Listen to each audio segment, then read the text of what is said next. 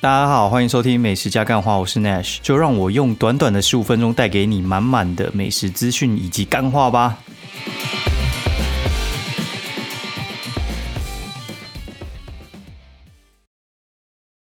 Hello，大家好，欢迎收听美食加干话第二季的第七十五集，我是 Nash 哦。现在时间是二零二零一月三十号星期六晚上九点四十五分，然后这一拜就是小朋友生病，然后我也有一点生病。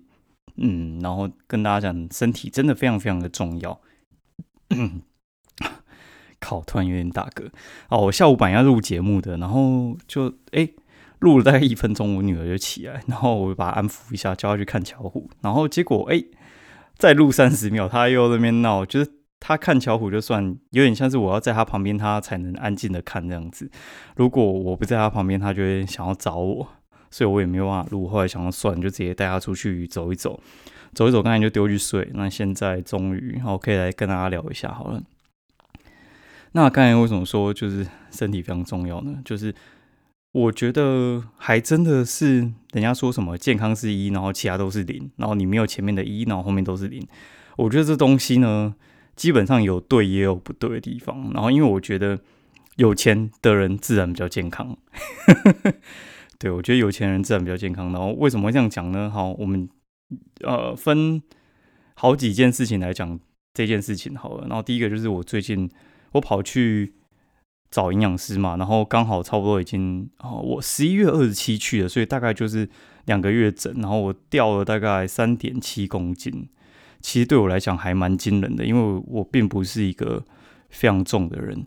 那掉体重的话，其实掉体重的话，大家都会掉嘛。然后我跟大家讲一下我的那个公斤数是多少，就是我六十八点四，然后变成六十四点七，哦，就是三点七公斤，听起来是没什么。但是我跟你讲，我用了各各种方式，然后但是就是其实非常非常难瘦下来，因为我这个人有点不忌口，我不忌口就是我饮料其实是有糖的，超喜欢喝的，然后。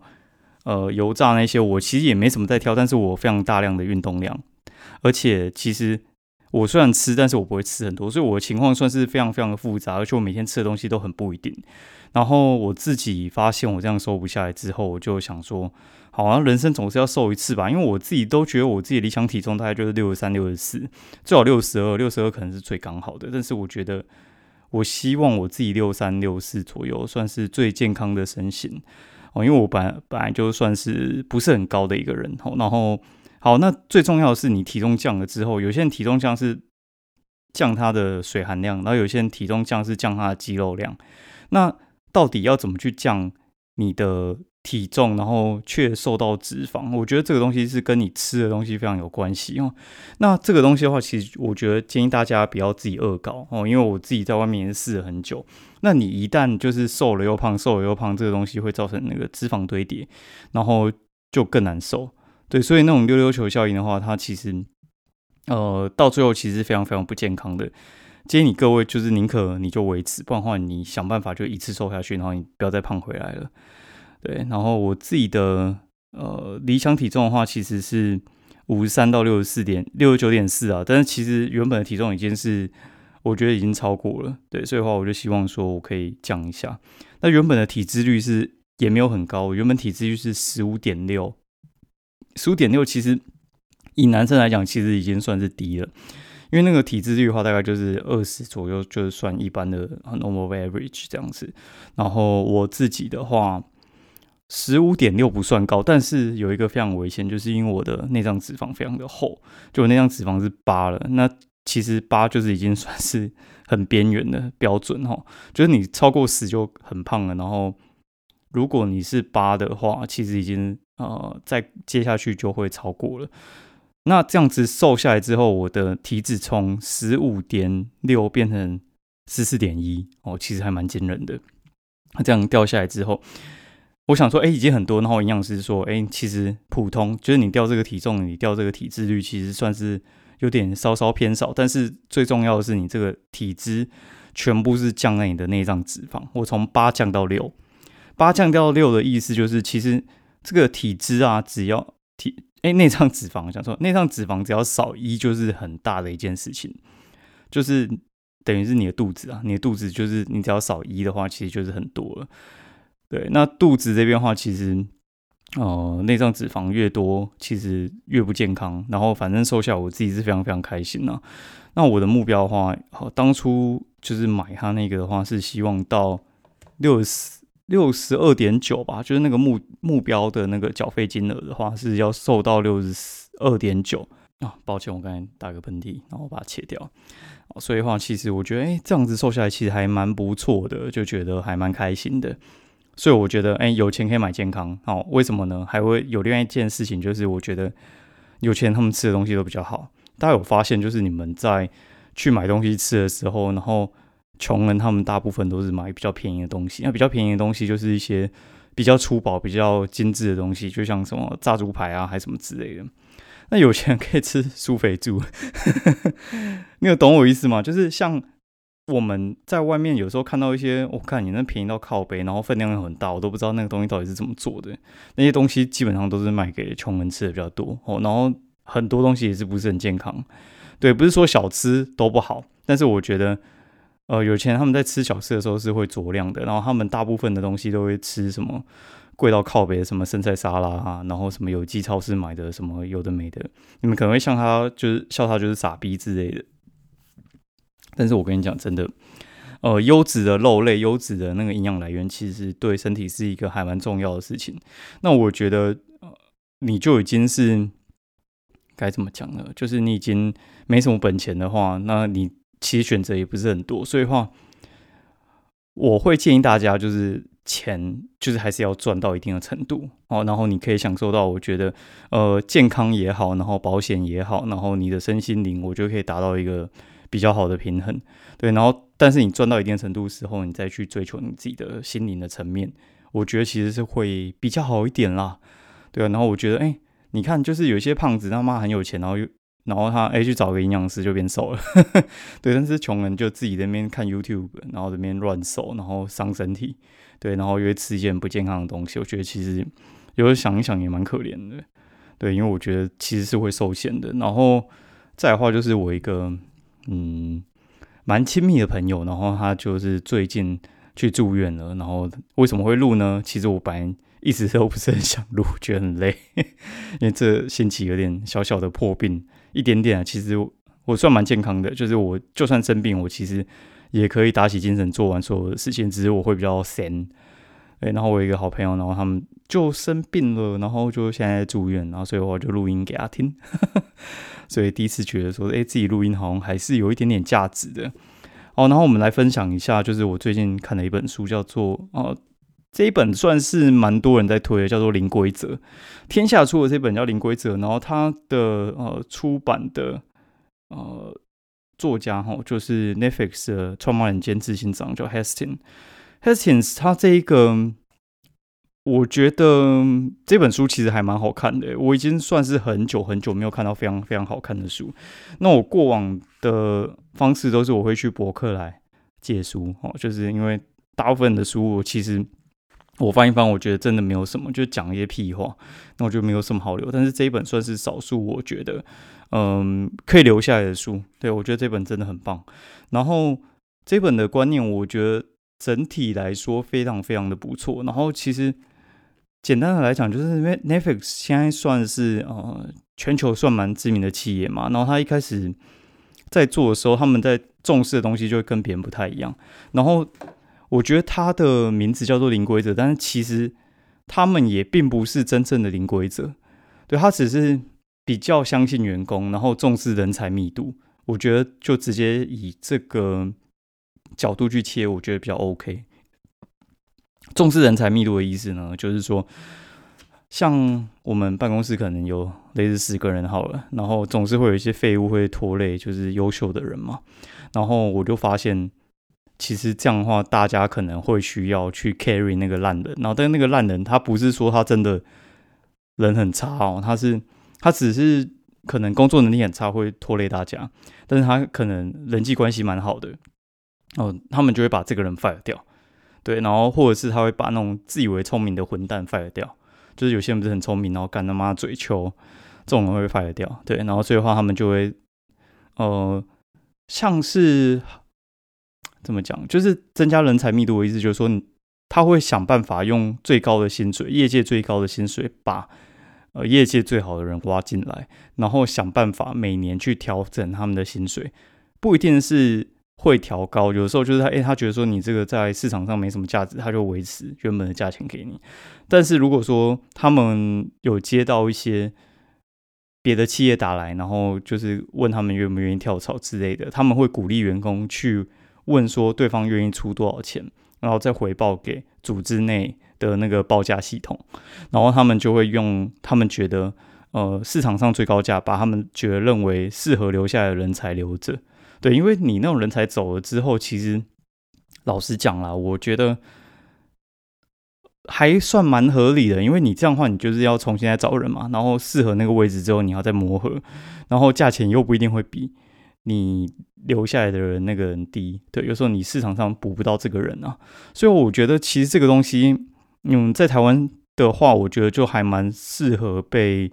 来做的，因为其实我们在企业里面的话，常常就是你进去之后，类似你谈五万，然后就是万年的五万，然后他也不太给你加薪，除非你在什么公共机诶公家机关什么之类，他每年可能调你可能五趴之类的，调五趴你五万就明年变就是五万两千五，那到底要创很小？多那个两千五对你来讲其实没什么屁用，对他有时候是需要嗯大幅度的加薪，对，或者是你的能力就是成长到一定的程度的时候。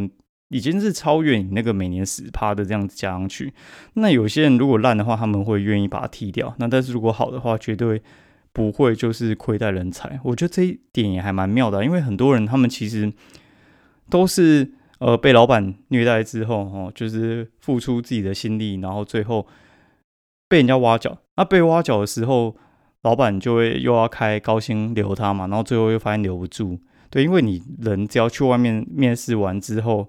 你就会回来发现，你老板对你很差，或者是有时候你会发现，其实你你原本的地方出的薪水还蛮高，但是我觉得这个算是比较少数啊。我觉得大部分人才如果说出去问完一圈之后，常常会发现自己被老板亏待，然后他就他们就很生气。那老板愿意可能花一样的钱留他的时候，他反而就真的不愿意了，因为他说干，那我真的不讲的话，你就真的不加薪。那我在你这边可能多待一年，我就会多亏多少钱之类的，就很不爽啊。对不对？就很不爽。那我觉得完全没有必要这样子做嘛。但这本书的话，他们就讲说他们是用这样子的方法去做。然后呢，我觉得也蛮有意思，就是他们会放手让人才自己去谈案子。我就是在外面那种大公司的话，我不知道大家在外面公司上班的时候，你有时候上一个千层，你上面可能你用老板、老板的老板、老板的老板的老板，然后最后一个大采购案才得以通过。然后，但是他们的方式呢是。如果说你已经是全公司最了解这个案子的人的话，你觉得这个案子值得，那就出价吧。对，就是有时候他们是举例是说，如果说他们觉得这个电影的版权值类似三百万美元，哦，然后有 HBO 啊，然后还有什么想要一起标这个案子，但是你觉得就算花四百五百，你也愿意把它标下来，因为你觉得这个算是非常有利于公司的，就让你放手去做。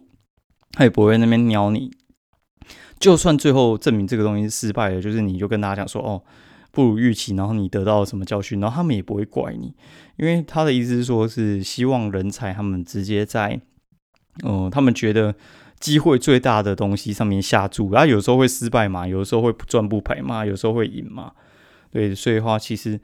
我觉得放手一搏，其实这个东西也是还蛮有意思的。我觉得这本书大家可以去看一下，因为这本书算是之前呃讨论度蛮高的，然后我觉得也还不错看。那讲到这个话，我就顺便讲一下，就是我最近我一直在看，到底要不要买电子书，到底要不要买，然后我一直非常非常的犹豫。就是大家最早听过应该是 Amazon 的那个 Kindle，就是亚马逊他们有出一个电子阅读器叫 Kindle。K N D E A D L E 吧，好，这个 Kindle 的话，它其实算是电子书产业最先出来电子阅读器的那个算是厂商吧。然后，好，那现在的话，其实算是慢慢有竞争者嘛。然后竞争者的话，就是日本乐天叫哦，应该就 Rakuten 嘛。然后他们就是有出一个电子阅读器叫 Kobo K O B O。然后这个大家可能就开始有听过，因为 Kobo 他们的行销手法是找。国内的网红，然后示范你怎么用电子书之类的。但早在我在北京的时候我就看过 Kindle 了，因为我的好朋友他是买 Kindle，那个时候我是买 iPad，那 iPad 那个时候只出了第二代叫 iPad Two 嘛，然后那个时候我就已经看过 Kindle，你看 iPad 现在出了几代了，对，所以我那时候就觉得 Kindle 其实还蛮酷的，然后我那时候就觉得说，哎，其实是可以买的，但是我呃该怎么讲？但我没有看过 Kobo，然后我也知道 Kindle 他们大部分。哦，就是是原文书比较多，然后它没有繁中的书，它几乎就是简体字的。对，然后我觉得电子书还有一个很大的问题，就是呃，它有版权的问题。然后版权问题意思就是说，你今天呃，你没有办法像就是你借那种实体书，那借来看完之后就丢回去，然后或拿去卖掉，它就有点像是买了之后你也没有办法把它盘给别人，它是没有就是转让的机制的。对我觉得。照理来讲应该要有啊，这个东西我看完，然后我不想看了，然后我可以拿去卖嘛。我觉得实体书 OK，但是电子书没有，其实还蛮奇怪的。然后，但是我觉得电子书有一个非常非常大的好处，就是我觉得蛮符合我现在的生活需求。就是其实我不喜欢拥有书，我喜欢看书，但我不喜欢拥有书。那为什么会这样讲呢？因为我觉得大部分的书你看一次，基本上你吸收完那个概念就差不多了。就像我看完这本《零规则》，对我来讲的话，其实它就是一个被我吸收过的东西。那会让我一看再看，就是这些像什么金庸的小说那样子的书。好，然后像《零规则》这种书，我就觉得我看完，我吸收完，然后真的就是我的东西啊，就会融入在我生活里面。我可能做某个决定的时候，我会发现，哎，用得上。那会一看再看，除了就什么工具书啊、教科书之外，其实。一般外面坊间在卖的书，我觉得其实都没什么太大的保存价值。那你可能会没什么感觉哦。然后，但是如果说你有搬家，或者是你家里有养小孩，你那个收纳空间很小的话，我跟你讲，书真的不能一直留。我之前一直疯狂把我书拿去捐，对，然后我就发誓我不太需要，不不太要买书了啦。对，所以话，林规则这本书呢，我觉得虽然可以留，但是我可能会送人。对，就是我应该会送人。好，然后，然后我就到处去看嘛，就是乐天那个 Kobo 的话，因为像之前有看古玩那边推荐嘛，然后我那时候是没什么想法啦，我觉得也没有想要买。那最近突然起心动念，是因为刚好就是一月底那种国际书展，就是国际书展的话，那种乐天 Kobo 他们自己有做活动，然后到一月三十一吧，我记得是一月二十六到一月三十一，那他们的那个电子阅读器有特价。然后，但是我一直没有去拿那个实体的，因为网络上你看，其实老实讲，我觉得你看不出什么毛了，你真看不出什么毛，因为他们最小的那个六寸跟最大的那个八寸，妈看起来根本就一样大，然后只是你看得出来它有一个有什么实体按键，那其他没有，那小到底多小？我跟你讲，那个六寸啊，那个它最小的那个可能就是比我的。哦，iPhone 十二 Pro 再稍微再大一点点而已，它真的还蛮小的，它真的很小。那我觉得说用那个这么小的，我真的没什么 feel 啊。然后我就想说，好，那没关系，就是我们直接去看一下它实体到底长怎么样的。然后反正厂商的话就是有 Kindle 嘛，Kindle 的话它其实在台湾是没有人代理，所以大部分是买水货。然后我是买那个，哎，不是，我去看是要看 c o b o 跟那个读墨。独墨的话就是城邦集团他们自己出的，然后就是国产的。然后 COBO 的话就是也是日本品牌，但是我记得是台湾产的。那我就看嘛，COBO 的话它就是有四种机型，然后独墨好像就是一两种吧，我其实不是那么清楚。那哪里有展呢？就是我后来发现，就是在三创的七楼，然后有一个地方它都有电子书的那个载具，你可以去看一下各家，然后热门跟冷门的都有。那我就看 Kobo，其实老实讲，我觉得小的真的那个那个真的太小了，我觉得看起来真的没什么 feel。那你像就是在看以前那种那个 PDA，PDA，老人在看 PDA，然后还有那种就是手机的感觉，没什么感觉啦。对，然后后来我觉得 Kobo 的 Libra，L I B R A，我觉得 Libra 还蛮好看的。Libra 它就是唯一有出白色的，我觉得它白色的质感超级好，质感超好。对，然后后来我跟你讲，我真的想了老半天，其实那个不是一个很大笔的钱，他这样买下去也才就是含套子才六千多而已。照我来讲，我觉得其实是一个不用犹豫的金额，但是我一直想到底要不要买，要不要买，要不要买，最后我终于买了，我终于就是下单了，然后叫他寄去公司，然后星期再去开箱看看。对，因为我在想说，妈干这个东西能用吗？然后后来发现就是。该怎么说啊？我觉得，嗯，我可能迟早要用啊。反正这个东西如果真的不适合，再卖掉就好了。我我我在猜，我应该会常用啊，因为我觉得以我自己的生活习惯的话，应该是会蛮容易用得到的。嘿，好，然后就介绍给大家听听看哈。然后因为他们现在的呃活动好像就是各个电子阅读器，他们都是有特价。然后最小的那一台跟最大的那一台，六寸跟八寸，好像尼亚跟什么佛马吧，这两款他们折价是折蛮多，一个好像折。折到一千四吧，吼，然后反正都有送那种电子书的阅读金，怕送一千块，一千块可以买好几本书，诶，我觉得还蛮妙的啦。其实我觉得还蛮不错的，大家可以去试试看，哈。然后如果说你有这样的需求，你应该可以试试看。然后我也问了我表哥，然后表哥他其实是两个都有，对，就是他有那个呃读墨的，然后他也有就是 c o b o 然后他 Kobo 是买比较小的那一家，然后。他就说小的比较方便携带，大家在家里看啦。然后他就说，呃，电子书里面都有版权。他说，如果我要没版权，你可能要改 PDF 就可以读了。然后他说，Kobo 跟读墨他都有。然后他说，如果是看漫画的话，大概就是七寸以上会比较方便一点。哎，然后给大家做个建议。我们好像，哎，干嘛的，没事，就是我好像还没讲到美食嘛，跟大家讲一下美食好了。就是我们最近真的吃了非常非常多东西。就是呢，呃，前几天我就跟两三个朋友，那我们就去展美哦。但是我们去展美是去那个科技大楼，哎，应该也不是科技大楼，应该算是看那个叫什么？它其实就在核心的那个新生、新生跟和平交叉口那边的展美，应该叫什么展美庭院还是什么之类的吧？哦，那展美的话，它其实。我个人觉得它还蛮有意思的，就是因为他们平常晚餐其实我觉得还不错吃。那中午在本馆的话，他是吃把费，然后他在詹美庭院的话，他是吃商业午餐。那商业午餐的话，我觉得普通啊，对，就是我觉得他牛排真的普通，真的说不上好。我觉得应该是肉质有的，应该是有一点嗯换过，对，因为商业午餐它不可能拿太好的东西，然后卖你便宜的价钱，所以我觉得有点可惜。对，但是它的环境我觉得是不错的。然后它里面的艺术展览品全部都是真机哦，然后大家可以去看看。好，然后晚上的时候，我就那天晚上我就跟我朋友就说：“哎，干，我们要去三重吃宵夜好了。”对，就是我最近就是喜欢跑三重。那三重的话，他们嗯蛮多吃的东西是在自强路那边。那我们就去吃有一家叫做无名海产粥米粉汤。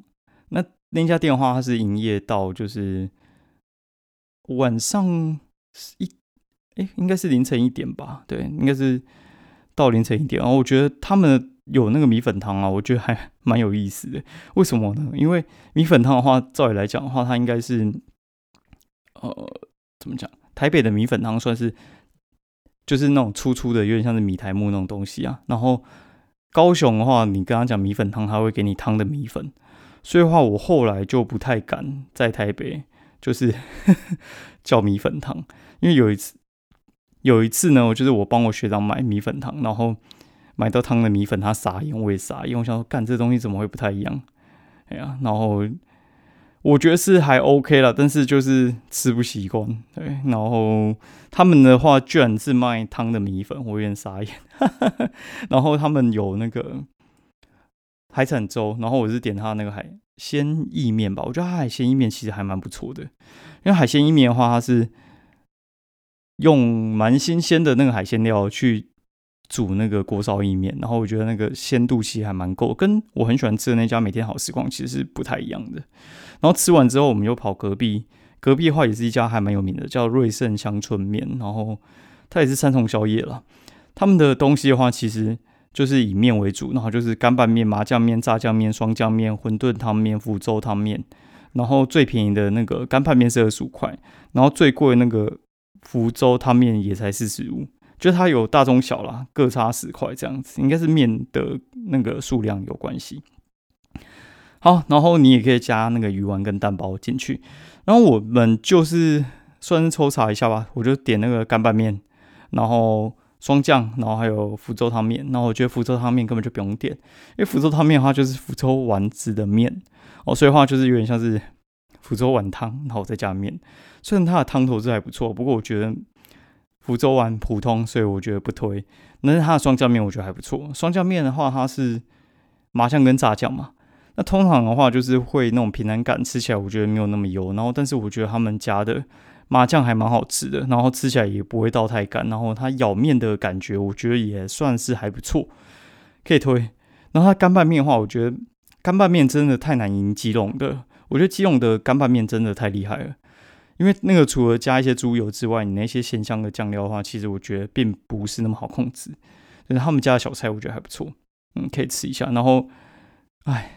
就原本要吃什么二哥四神汤，就那个二哥四神汤，他妈的去的时候，他好像十一点关嘛，我们十点去的，就哎他卖到只剩挂包，跟妈是搞屁啊！我觉得超扯的，听说他八点四神汤都卖完了，到底在冲玩笑？真不懂哎，对吧？真的不太懂。然后退一下，就是我呃跟朋友星期三去吃那个天母烧肉，叫做玉虚龙炭火烧肉。那这家玉虚龙炭火烧肉，我觉得还蛮值得推荐，是因为玉虚龙的话，它开了他妈十八年，你知道吗？进去那个真的是超级超级老店的。那它的渊源故事就是，老板跟老板娘他们算是一对鸳鸯这样子，然后他们原本呃开的还不错，然后后来决定有点像是半退休，然后他们就可能只开山上的招待所，就他们跑到阳明山上又开一间，然后只做给熟客吃这样子。那他们在做的时候，就是会预约嘛，就是因为他们其实很怕，就是客人同一时间可能六点半全部冲进来，然后他们切肉会来不及，然后炭火这样子，因为切来不及的话，你可能炭火正旺的时候送过去的肉是比较薄的哦，他们就不太希望这样子，所以话他们就是你就算跟他讲说你要六点到，他可能说哦不行，你只能六点半到，哎，因为他们会去抓那个节奏，然后。他们的烤网也会跟着改变，哦，就是他一开始的时候可能会送比较凸的烤网，然后到可能烤到后后半段，你那个炭火变比较小的时候呢，他会换比较平的烤网给你，就是算是细节度蛮高的一家店。哦，那最后为什么会变？呃，就是只剩下山下天母那家有开呢？就是因为老板后来突然就是。呃，突然意外就过世了，就是好像是中风就过世了，然后老板娘就非常伤心，然后反正两家店原本就收掉了，嗯嗯，原本就收掉，然后啊，干嘛大哥真他妈超不舒服的，好，我们继续讲，就是原本山下那间跟山上那间都收掉，然后最后山下那间后来又开了，为什么呢？因为老板觉得把这间烧肉店开着，他觉得。呃，有点像是纪念他先生，干嘛真的是超感人的。然后我在他刚开始开的时候，就是他刚回来开的时候，是我一个好朋友带我去吃的。然后我一个好朋友带我去吃的，因为他是跟那个老板算是熟客这样子。对，然后他们呃算认识很久了，然后是那种坐露营车认识的。他就说这一家店非常注重细节，然后我吃完之后，我觉得这妈世界无敌赞。然后尤其是他那个黄金六两，就是烤松板猪肉。哦，烤松板猪的话，它其实这个东西在外面很多都是拿假的松板猪给你烤，啊，看起来是蛮像的。但是他们那边话是真正的黄金六两，我觉得超级好吃。然后他们的烧肉的话是会经过一些调味，所以我觉得不太需要蘸酱，但是我觉得他们蘸酱其实还蛮棒的。对，然后他们的点餐方式呢，比较像是你刚刚讲说，我可能有三个人，每个人预算一千块，然后叫他去配。对，然后你可能不要海鲜，然后然后你就跟他讲一下，然后他会帮你配你们吃得饱的东西，大概是这样子。然后我刚开始去吃的时候，我帮他写一篇，然后现在大概就是应该是我去的第一次，到现在应该是隔两年吧。我在去的时候，然后那个熟客就跟老板说：“哎，你们现在店里的客人看起来不太一样，就是应该新客不少。”他说：“对，然后应该就是我那篇文章害的，对，就是因为我介绍之后，你搜寻天母烧肉，他应该就是在前几个，应该第一个还是第二个吧？所以的话，他们有些客人是网络进去的，然后网络进去的话，其实他们就不太会像是他们原本那种老客人看起来的样子。”哦，就是一些阿伯啊，在地在地啊，妈妈啊，什么之类，地方的妈妈那种去吃的，哦，会有一些什么染头发的小少年仔 去吃啊，看起来就不像是他们的客群。对，然后我真的觉得他们很棒，然后整个就是很棒啊，棒到一个不行。对，然后我我真的觉得还蛮好吃的。如果说你喜欢吃烧的话，你可以去试试看。对，但是就是稍微有一点远，然后要打电话预约。他们一个礼拜只开五天吧，啊，就是三四五六日，然后一二没有开这样子。好，那我们今天节目就先到这一边喽。那我们下次见，喜欢我的节目的话，就是欢迎五星按赞以及推荐给你朋友喽。拜拜。